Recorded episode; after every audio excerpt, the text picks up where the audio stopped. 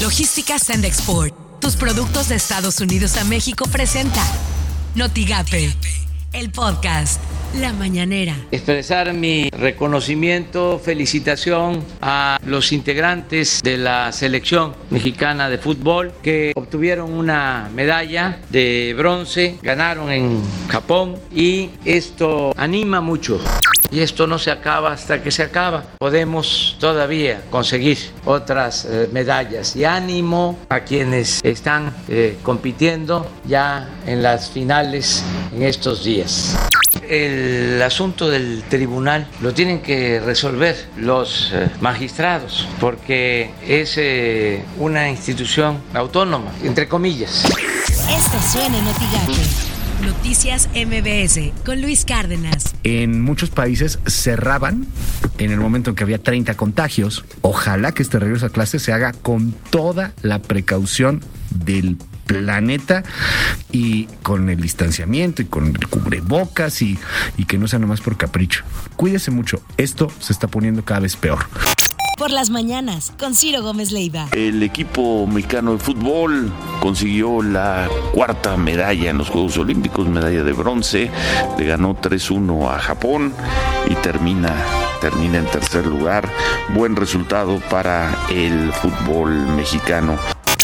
Así las cosas en W Radio. Hoy la Secretaría de Salud actualizará el semáforo de riesgo, sin embargo entidades como Guerrero y Nuevo León ya anunciaron que regresan a rojo. En Nuevo León se ordenó nuevamente la suspensión de conciertos y festivales de música, antros, bares, cantinas, quintas, billares y graduaciones, además de la operación de parques públicos y privados.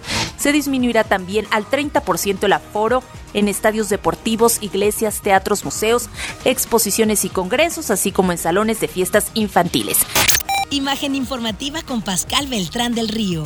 En reunión virtual con gobernadores y representantes de los estados, López Gatel reiteró, reiteró que no hay evidencia científica que indique que la variante Delta cause una enfermedad más grave. Además, el subsecretario López Gatel informó que el sector educativo será considerado como actividad esencial ante la pandemia por lo que el regreso a clases presenciales el 30 de agosto se dará aún con semáforo rojo.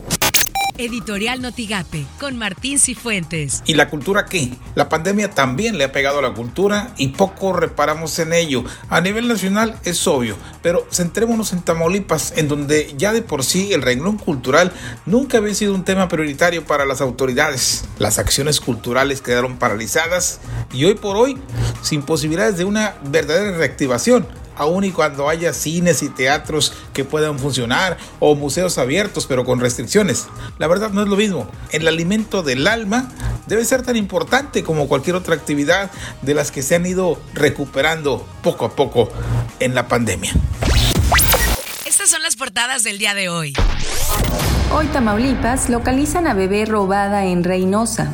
El diario MX alertan por alto consumo de medicamentos Milagro. El 5 será voluntario enviar a hijos a clases presenciales en Tamaulipas. Reforma crece pobreza 7.3%. Milenio con el tribunal en crisis, que se vayan todos, dice Andrés Manuel López Obrador.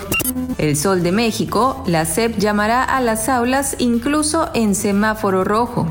Notigape aumentan en 400% casos de COVID-19 en menores de edad, afirmó el director del Hospital Infantil de Tamaulipas, José Daniel Llanas Rodríguez hay un repunte de casos y en especial se están observando cada vez más niños que niños y adolescentes. Esto, eh, a diferencia del primer año, en nuestro país eran realmente muy pocos los casos que teníamos. Lo que tienes que saber de Twitter. Arroba FMF. Arroba mi selección MX olímpica se cuelga la medalla de bronce en Tokio 2020. Arroba reforma. La FGR México informó que logró la vinculación a proceso de cinco detenidos por la masacre de 15 personas ocurrida en junio pasado en Reynosa, Tamaulipas. Arroba el financiero-mx. López Gatel aseguró que el regreso a clases presenciales no supone un riesgo de contagio de COVID-19, por lo que aún con semáforo epidémico rojo, se reabrirán las escuelas. Arroba Maki Ortiz D.